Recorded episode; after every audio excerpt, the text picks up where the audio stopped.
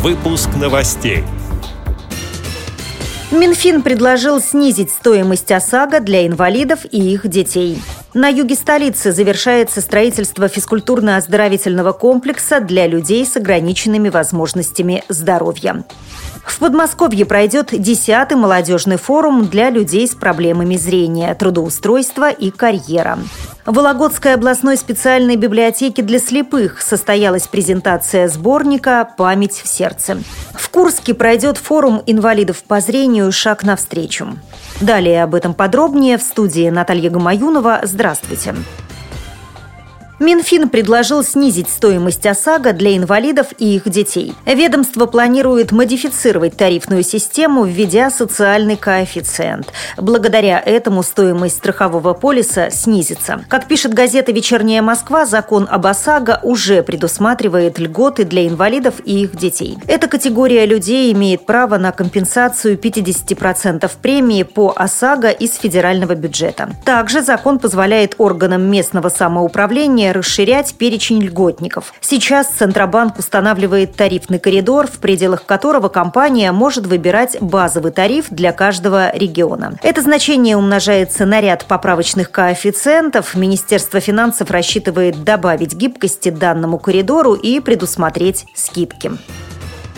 На юге Москвы завершается строительство физкультурно-оздоровительного комплекса для людей с ограниченными возможностями здоровья. Об этом сообщил председатель Мосгорстройнадзора Олег Антосенко. На объекте, который возводится на улице Академика Миллионщикова, идет прокладка коммуникации, а также ведутся отделочные и фасадные работы. ФОК будет включать в себя два бассейна, спортивный и тренажерный залы. Все помещения комплекса оснастят новейшими инженерными системами и специальным технологиям технологическим оборудованием. В вестибюле здания установят звуковые информаторы для слабослышащих и слабовидящих посетителей. Официальный сайт Комитета государственного строительного надзора Москвы напоминает, что стройка началась в 2013 году. Завтра в Подмосковье в пансионате для инвалидов по зрению Департамента социальной защиты населения столицы пройдет 10-й молодежный форум «Трудоустройство и карьера». Целью мероприятия является предоставление информации по вопросам трудоустройства слепых и слабовидящих людей. В рамках форума будет проведен круглый стол и представлена реабилитационная программа. Организатором является Московская городская организация Всероссийского общества слепых. Как сообщается на официальном официальном сайте Департамента социальной защиты населения Москвы форум будет работать с 11 до 16 часов.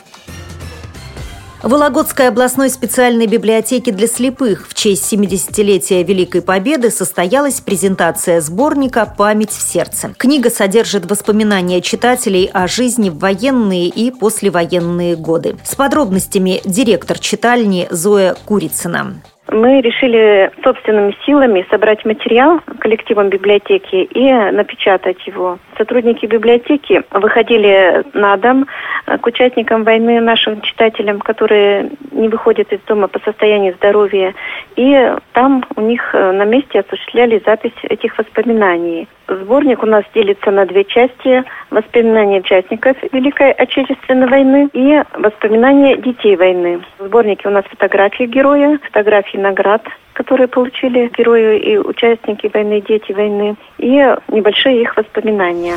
На презентации сборника присутствовали 50 человек. Отмечу, что помощь в поиске героев в библиотеке оказала Вологодская региональная организация ВОЗ.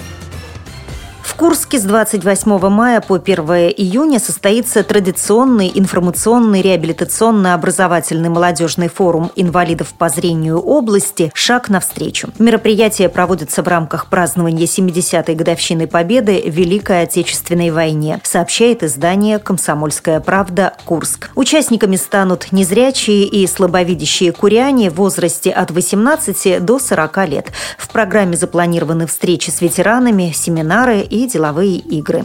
С этими и другими новостями вы можете познакомиться на сайте Радио ВОЗ. Мы будем рады рассказать о событиях в вашем регионе. Пишите нам по адресу новости собака ру. А я желаю вам хороших выходных, всего доброго и до встречи!